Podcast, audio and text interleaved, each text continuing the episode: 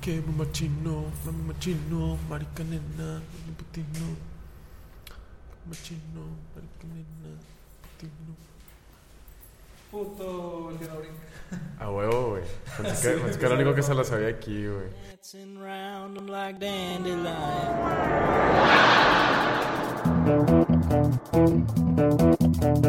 Predator drones. You think I'm joking? I have two words for you. Sin llorar, Robert. Bueno, Ready. esta semana no está Bob porque Bob tiene mucho trabajo, pero en mi afán por Nalga. tener un episodio cada semana y cambiarnos de ubicación porque vamos a ver si lo podemos hacer más seguido aquí. Que de hecho estaría bien cada miércoles hacerlo acá. Sí, estaría cool. Tenemos mm, una persona nueva que probablemente va a ser recurrente. Espero sea recurrente. Sí, claro, güey. Adelante. El amigo frutal, ya famoso, de, conocido en un par de podcasts, nada, nada más uno. De hecho, deberías utilizar tu, tu apodo Limón. Limón, ok. No, dije, no he dicho nombres. Seguramente se me va a salir decirte por tu, por tu nombre. Bueno, sí, seguramente sí, pero bueno, lo puedes decir en inglés, a lo mejor habrá gente que no lo entiende. ¿verdad? Pero bueno, este, yo soy el amigo Limón.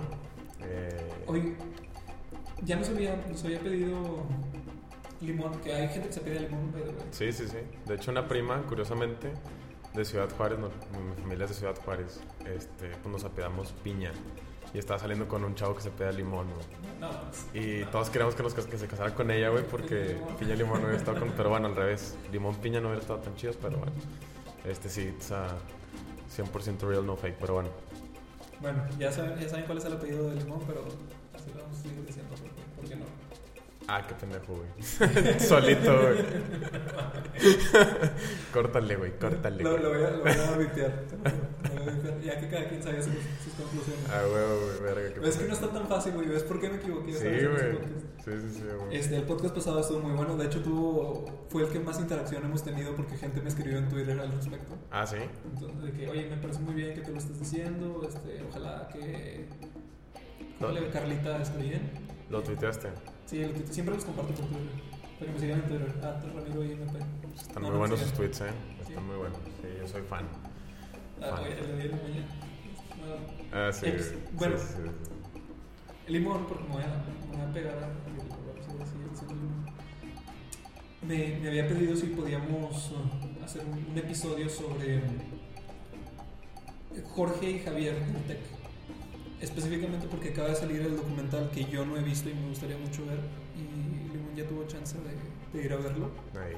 Entonces, yo no sé completamente la historia. Él me lo va a contar a mí y voy a, vamos- a, a recibir esa información de, de él. Entonces, no sé qué tienes para... Vamos a dialogar al respecto. Sí, Este. Pues mira, eh, esta última semana hubo un, un festival de cine mexicano y hubo promoción. Bueno, no sé todo si el cine está a 20 pesos. Sí, 20 pesos. Tanto Cinemex como Cinepolis, creo. Este, y pues me dice, ah, pues Rivas, Ribaby. Me dice, oye, voy a ir a ver este documental. Yo la verdad no sabía que le habían puesto este nombre. Eh, Hasta los dientes. Hasta los dientes. Entonces le dije, no, pues va, vamos. Este, fuimos. Y luego, bueno, para esto, el documental tiene dos años que se hizo, ¿no? Sí. Que de hecho lo pasaron en el TEC hace, hace dos años. Ah, sí. Hay unos conocidos, amigos, Bueno, que, que fueron los que lo estuvieron haciendo. que hay mucha gente involucrada en el TEC en el movimiento de Todos Somos Jorge y Javier. Para los que Eh. no conocen, así, long story short, en el 2010 hubo unos asesinatos. Bueno, entre la guerra que había en, en Monterrey, yo sé que en todo México, pero en Monterrey, Ujú. hubo un, ataco, un ataque cerca del TEC y entre eso pues hubo unos alumnos que los mataron, porque Sí. eso fue lo que hicieron, los, hasta donde yo entiendo. Sí. Y pues obviamente toda la indignación, la impunidad, la injusticia, este, y el, el cubrir, cubrir lo- los hechos por parte de la autoridad, que fue lo que pasó. Hasta donde yo entiendo, dos alumnos que estaban fuera del campus se metieron, se metieron corriendo por la esquina que es- estuvo cerrada hasta hace dos años que es una de las salidas que da con Garza Sada. y cuando iban entrando les dispararon. Y les dispararon los militares con la excusa de que creían que eran personas armadas a pesar de que no traían armas. Y cuando fueron a verlos, les quitaron sus credenciales, todas, o sea, sus carteras para que no los pudieran identificar. Hasta ahí es hasta donde yo entiendo. Y sé que los militares quedaron impunes por mucho tiempo.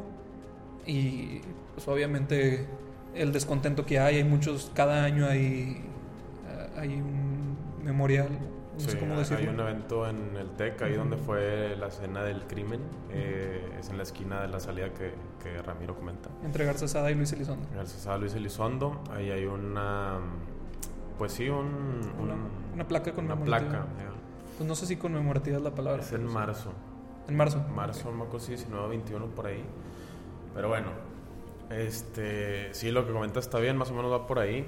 No hay mucho eh, detalle en cuanto que si vienen de la esquina o no. Hay muchas versiones, mucha gente que habla por hablar que ni siquiera se ha informado del documental o de otras fuentes. No importa. O sea, estamos, estamos grabando en un lugar nuevo. Por si se escuchan ruidos extraños, no. Nada, no espero no sea de distracción. Pero. Yo pensé que iba a entrar que... Sí, no, gente, no. Pero bueno. Total, hay mucha gente que habla sin saber o sin informarse. Y hay gente que dice que no, para mí, este, que sean dealers, porque en todas las universidades hay dealers y que no sé qué. Yo, o sea, yo y pues, mucha gente y yo, es de que, vato, ni siquiera has visto nada. Está muy claro que fue un asesinato a sangre fría, ¿no? Yo también al principio, de, hace tiempo pensaba lo mismo de, o sea, no, no pensaba lo mismo, pero creía porque creo en las autoridades, porque tengo que, porque creo en México y en, y en la y en el ejército, yo creía que, que seguramente estaban involucrados, o sea, ¿por qué no? Es muy probable, o sea, para mí las autoridades tenían el beneficio de la duda. A pesar de que no, o sea, es que no sé si no está bien, pero o sea, si no creemos en las autoridades, güey, pues en quién chingado vamos a creer, ¿no? Pues sí. es- Digo que entiendo que la mayoría de las veces nos han ha sido de otra manera, ¿no? Pues sí, es que aquí en este entonces, digo, hasta la fecha todavía hay problemas así muy cabrones con, con el ejército. En aquel entonces estaba más cañón por los programas estos que motivaba este Felipe Calderón. O sea, Sí. en ese sexenio era 100% el ejército, lo cual en parte está bien. Este, estás limpiando las calles, pero esto fue con raza dentro del TEC. O sea, dos estudiantes súper aplicados, eran los mejores de la generación. Imagínate con cuánta gente no lo han hecho este, por fuera. Sí, fuera. O sea, cuántos inocentes no, han, no se han ido ahí, ¿no? Este, y bueno, en Desconozco si ya está publicado. Este, por favor traten de verlo y tú también Ramiro.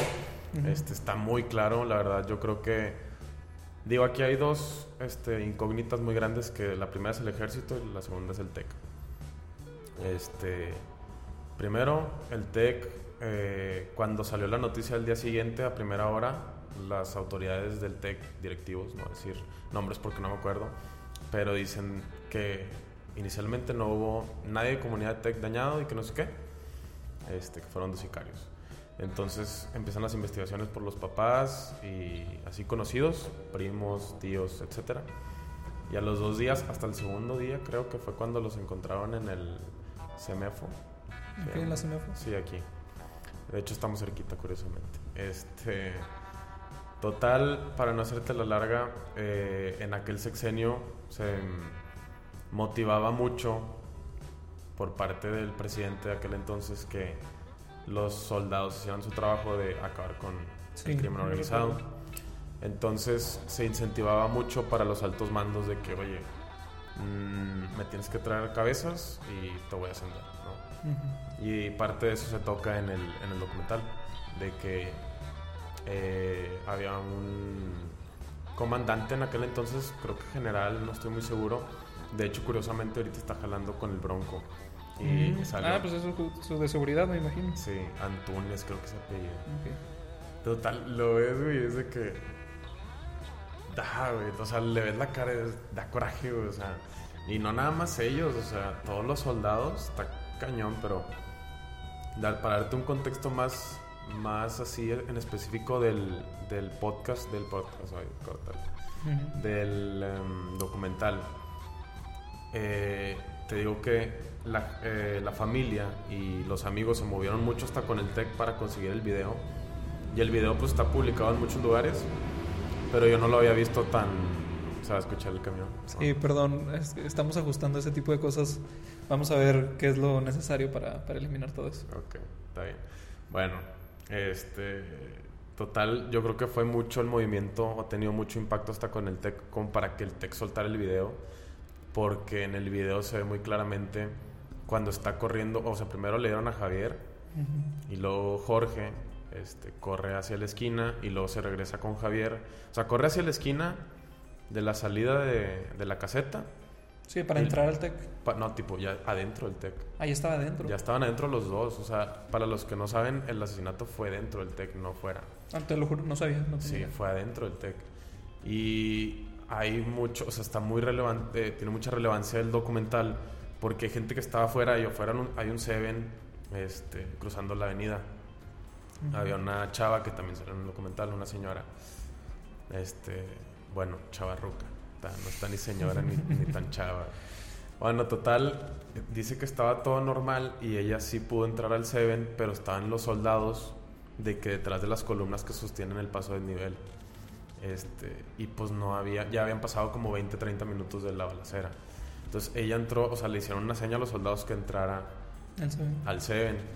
Y en el Seven empezaron a grabar ella y los que estaban en el Seven. Entonces hay, este, Hay videos que te dicen que, el- o sea, los soldados querían hacerle creer a la gente que estaba ahí que estaban persiguiendo sicarios cuando los sicarios ya se habían ido desde hace media hora. O sea, de hecho parte también en el documental este, cuando los empezaron a atacar los sicarios a los soldados, los agarraron de emboscada. O sea, haz cuenta que primero en esa lateral de Garzazada, del lado derecho donde está un car wash, eh, los soldados tiraron balazos a una camioneta que era la de los sicarios.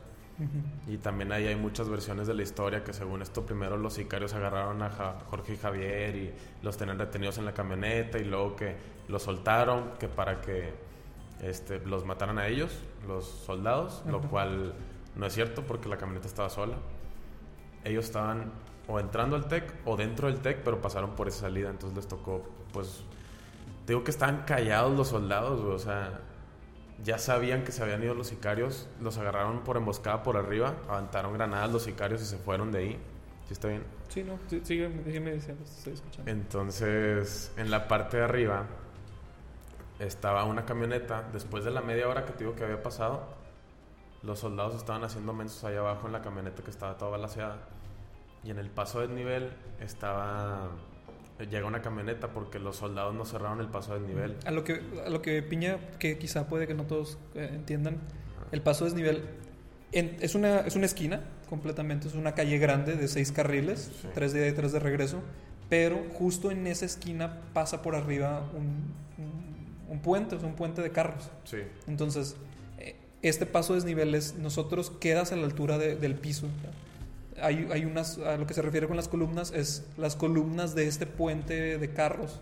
Entonces, nada más, y las laterales justamente es la lateral de, de ese paso, de esa columna de carros, pues, de ese puente de carros. Nada más para, como contexto. Sí, sí, claro. Bueno, ahí en la lateral, está al ladito del puente, este, estaba la camioneta toda balaseada. Y te digo, eso fue a las 12, 12 y media, ponle tú. Dije tu apellido. Sí, güey. Ya sé, güey. estamos bien empinados. X, güey. Como quiera, ya, ya murió ese pedo. Total, eh, bueno. Entonces había gente en el Seven grabando y los soldados súper callados después de media hora que se habían ido los sicarios. Este, porque ellos sabían que se les pelaron, les aventaron la granada desde arriba del, del puente del paso del nivel. Y ellos seguían ahí. Duraron hasta las doce y media, una. A las 12.55 más o menos fue cuando pasó lo que pasó. Entonces en el video que es dentro del TEC, con las cámaras dentro del TEC, se ve en la toma ya cuando te digo que ya no se ve Javier, se ve que los dos van con la ropa. Obviamente no traen armas, traen la mochila. Seguramente iban a Biblio, o venían de Biblio o iban a cenar, yo qué sé. Entonces eh, se ve cuando Jorge es el único que queda. regresa cerca de la cámara y se ve el humo de la pistola. Lo mataron a menos de un metro. De hecho, en la autopsia sale que. Sí, que fue con la ropa. Que fue a menos de un metro la- el balazo. Entonces, está tan real el video que sale el soldado, sale la cabeza del soldado, como que volteando para todos lados. Y luego se ve donde lo empiezan a, a golpear. ¿Al soldado? No, tipo el soldado a, Ah, ok. a estos dos chavos. Para que no lo pudieran reconocer. Ajá. Pero a fin de cuentas sí quedaron reconocibles. Ujú. Entonces, eh, eso fue dentro del TEC. O sea, fue media hora después de que ya todo estaba calmo. Media hora después de que ya había pasado todo. O sea, creo yo que debieron de haber seguido a los, a los sicarios en vez Sí, de sí. quedarse ahí. Pero como te digo, en aquel entonces el programa se incentivaba mucho a que, Sí, sí, sí. oye, tráeme cabezas y tráeme resultados. Entonces mucha gente se cuestiona eso de que, pero ¿por qué los mataron? Pues porque así lo han hecho con mucha gente. O sea, tienen que, tienen Sí. que matar para decir Sí, que y de alguna manera ellos querían hacer el nexo, es lo que yo estoy... O sea, lo que yo estoy entendiendo de esto es que ellos buscaron un, un- a alguien a quien culpar porque no tenían a quién. Exacto. Y supongo que... Digo, en realidad, es, es lo que estoy entendiendo, no tiene Sí, nada, sí, sí. O sea, de hecho, de hecho estás en lo correcto. De cuenta que están ellos afuera, son un chorro, son más de 15, una cuadrilla de soldados. Ujú. Este, y se acercan a la reja del TEC todos silenciosamente para como que pretender o hacer, hacerle creer a la gente que está afuera que están persiguiendo a los sicarios, cuando los sicarios se habían ido hace más de media hora. Entonces a la una pasa más o menos este, este percance o asesinato, digámoslo. Literal duraron de una a 3 de la mañana este, modificando la escena del crimen, que es lo que tú dices, que creo que ya sabías. Ujú. Que pues los encuentran con armas, pero esas armas se las pusieron los sicarios de esta camioneta que agarraron. O sea, le pusieron de los sicarios, ¿no? Sí, de los sicarios. Ujú. Porque pues ellos se ven el video que sale con, salen con la mochila, salen, sale corriendo Jorge. Y, este, y ellos apagan una luz, los soldados apagan una luz y ahí se ve en tomas que vienen los soldados y todo esto. Y no nada más es especulación mía o quiero hacerles creer que modificaron la escena del crimen, sino que un procurador en aquel entonces que lo admitió. No me acuerdo el nombre, creo que es Alejandro Garza, no me acuerdo. Total está comprobado, o sea, la familia le metió mucho a ir a investigar, este, Sí, no- porque no- nadie más lo va a hacer. Exacto. Y bueno, el movimiento de los estudiantes, que a mi respeto, la verdad. Este, que Yo cada año que, que se hacía, yo, yo iba, tanto como pude, ¿verdad? ibas ahí a la, Iba a la placa conmemorativa. Pues sí, o sea, neta, mis respetos por todo lo que han hecho y todo lo que falta, porque ha habido muchos casos los cuales este, todavía no hay respuesta. No, o sea, no podría quedarme aquí toda la noche los 43 de Ayotzinapa o Pues 42. ahorita la nueva fosa en Veracruz, güey, que hay hasta ropa de bebé ahí. Que está, o sea, sí estamos bien cañón. Ah, lo de Veracruz, sí, sí. Sí, bueno, que es la segunda fosa aparte, o sea, la primera tenía también más cuerpos. Sí, no me acuerdo de eso. O sea, son, fueron bastantes casos de, de fosas y, Sí. y cuerpos así. O Nos sea, hemos en- insensibil- insensibilizado a todo esto, o sea... ah, pues hoy, hoy, digo, esta semana también estuvo... No tiene nada que ver, pero pues son actos de violencia también dentro del TEC, que es el, el estudiante que se acaba de suicidar en la prepa, o sea... mm, Y, y estoy, ya todo se les olvidó, güey. O sea, la obviamente la familia no, pero ya nadie está diciendo nada de eso. Nadie está hablando de la prevención del suicidio o de... O, o no hay un seguimiento correcto. Para empezar, sí. el amarillismo, porque lo primero que salió de eso fue... Hubo una balacera en el campus. Espérame, cabrón. O sea, lees la descripción de eso y no dice... No se describe balacera, se describe un suicidio. Pero amarillismo y... O sea, Es que ahí son dos cosas. O sea, sí, sí, es la manera de reportarlo también. la manera de reportarlo y la gente que. Pues bueno, tampoco el TEC, la verdad, o sea, Sí. no es este. Digamos que. Pues no sé cómo describirlo, pero siempre van a buscar, pues no manchar la imagen, ¿va? Sí, obviamente se van a quedar cuidar. Este. Oigan, si escuchan a alguien cantar, no me imagino quién es, ¿eh? De hecho, sí se escucha, güey, como que una clasecilla de. Pero bien cañón, no me había dado cuenta. Este, que ya cenaron su huevito con chorizo que Sí. te dije hace rato. Eh, perdón, son cosas que creímos que era una buena idea grabar aquí. Estamos en un café de recién abierto que se llama Cup de Tat, Eh, El anuncio, el anuncio. bien, bien promocionales. Este.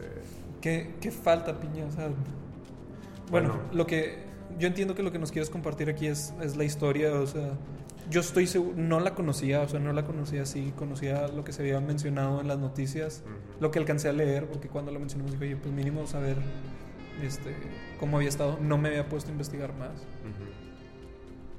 Qué tristeza, qué impunidad de que todavía hay, o sea, todavía estamos investigando esto, Sí. o sea, no, Pues lo que te digo, a lo que vamos y este, creo yo que primero reconocimiento para la familia y amigos de todo lo que han logrado. O sea, hay muchos casos que todavía están sin respuesta. Aquí al menos lograron que seis eh, soldados se implicaran, este, En se vieran ajá, en lo del asesinato. Al menos tres, pues todavía no tienen sentencia, pero están detenidos supuestamente. Pues ojalá les sea ligero a la familia porque luego, no sé, el tipo de represalias que puede tomar todos ellos en contra de, ellos. Pues sí, güey. No me imagino el miedo. ah, el, sí, sí, o sea, literal es vivir otra vez secuestrados. o sea, Sí, está cabrón. está- y, y me pesa mucho haber, no me, es que no puedo con haber yo mismo pensado de, oye, y sí, sí, o sea, porque también estamos de acuerdo que en el TEC existe eso, o sea, Sí. o sea, hay gente ahí que está de alguna manera u otra invol- involucrada. Si bien Sí, claro. no, no de, oye, yo soy el que hace eso, pero mi familia directa está ahí. Pues bueno, eh, tanto peca el que mata la vaca como el que estira la pata, Como güey. que estira la pata, es correcto. Entonces, Pero bueno, o sea, sí, también, o sea, ellos no eran de familia poderosa ni nada. Ahí en el documental mencionan, ¿qué hubiera pasado si hubiera sido el hijo de un empresario exitoso o algo así, que son los que mantienen el tech vivo? Este, pues la verdad ellos no eran de familia poderosa. Este, creo que los dos becados, como un servidor, eh, chingado pinche tech, güey. págame. Este, Sí, güey, o sea, yo sé que se la rifaron todos, parejos, o sea. Pues bueno, ya no está cayendo la y ahora chota. no está cayendo la chota por andar hablando mal de, de sus amiguitos. Sí. Este, pero Pues, bueno. eh, Mira, qué bueno, qué bueno que te diste la vuelta, qué bueno que nos contaste esta historia porque voy a ver el documental, pero por si alguien no tiene chance de verlo, sé que lo van a poner en Vimeo, creo, o ya lo tenían porque en algún momento estoy seguro de haberlo recibido, Ah, no sabía. de que el, el- una de las pruebas, pero no me acuerdo si era este documental, porque un amigo lo estaba, lo estaba haciendo. Ajá. Necesito revisar y pues sí, espero que lo pongan disponible porque pues, no sé, espero, espero que logren algo de esto, o sea, causar más, más impacto, Ujú. este, sensibilidad y, y no sé, o sea, que, que lo puedan ex- extender a, o sea, esto, no sé, no sé qué puede lograr de esto, o sea, de una asociación de- para ayudar a las personas. o- no, no me imagino lo frustrante que debe ser estar en esa situación. Dejando de lado el hecho de que te asesinen a un hijo, o sea, eso es, es ya. o sea, no ni siquiera sé cómo escribirlo. o sea. Sí, güey. O sea, verlo. Ahora, el proceso de, de todo esto, o sea, de investigar hasta el punto de, oye, ¿sabes qué? Es que alguien va a sacar un documental de esto y me van a entrevistar. El dolor que se debe sentir y el coraje, cabrón. El coraje. Esa es la. Yo creo que el mensaje final, tipo. Creo que. La verdad hubo un muy buen avance con este caso. Pero el paso final es. O donde estamos ahorita es la condición de, de México. Los altos mandos siempre se van a lavar las manos y ahí nos vemos. Sí. Este, yo creo que si se clarificaran este caso y los demás que existen, eh, hay miles o cientos al menos, yo creo, eh, donde se pueda sacar a la luz quién fue, darle, o sea, que se haga un cambio por México, sonía muy AMLO, pero, es que pero, sí, güey, o sea, o sea, eso sería lo ideal. imagínate el pero- parteaguas que sería esto, cabrón. Sí, no sé qué tan, sí, estamos algo lejos, tristemente, pero sí sería un parteaguas muy, muy cabrón, Rami Baby. Pues en ese sweet spot, porque creo que es lo más alto que podemos ir, por respeto también a, a- a- a el trabajo de todos y a las personas fallecidas y, al- y a la situación, pues creo que los deberíamos dejar aquí. Piña, algo que nos quieras recomendar de ver, de escuchar, de leer, de... Pues mira, no soy mucho así de leer, este, de escuchar, me la paso escuchando Liga Music, eh, sí, algo, ah, no se puede decir la palabra según este. Ahorita, ahorita lo voy a blipear. Para que no nos saquen de iTunes. No, mira, está. Lo, lo- lo- lo cortas y te digo otra cosa. Empecé a leer a Charles Bukowski. Ok, no sé. Este, están muy locas sus, sus historias, muy chistosas. Pero bueno, eh, dato curioso. Mm, No hago nada más que Godin Live, mm, llegar a leer y hacer ejercicio y luego hacer podcast con Ramiro. Cada, Cada, cada, cada miércoles vamos a estar intentando Ah, sacar. huevo. Ojalá y no me volteen otra vez con el Robert. No, ahorita Bob, Bob va a caerle así de sorpresa. ¿Qué estás haciendo con él? Te va a Este, romper aquí todo el negocio, güey. ¿Por qué? No me voy a quitar la mitad de todo, güey. No, Este- Robert te cuento. Pues yo te escuché, nada más les voy a recomendar algo que escuchar. Vean, la, vean el documental, yo prometo verlo. Escuchen el soundtrack del videojuego Cuphead. Es una obra maestra del jazz, por favor, escúchenlo. Ok. Bueno. Lo, lo tendremos en cuenta, Ramiro. Muchas gracias por escucharnos y muchas gracias a Piña por venir. No, de que Cada es bienvenido siempre que quiera, siempre que Bob no se ponga celoso. Este, No, gracias por abrirnos las puertas y espero que sea más seguido. eh, siempre y cuando nos vengas a contar historias así interesantes, ah, que te involucren, sí, o sea, Sí, que, que generan algo. Es, es la idea. Y siempre hay que abrir el diálogo a lo que sigue y en donde estamos. Entonces, síganos en Twitter y escúchenos en iTunes, Spotify, Stitcher, el que quieran. Jorge Piña es mi Twitter. Sí. Me pregunto cómo se. Bueno,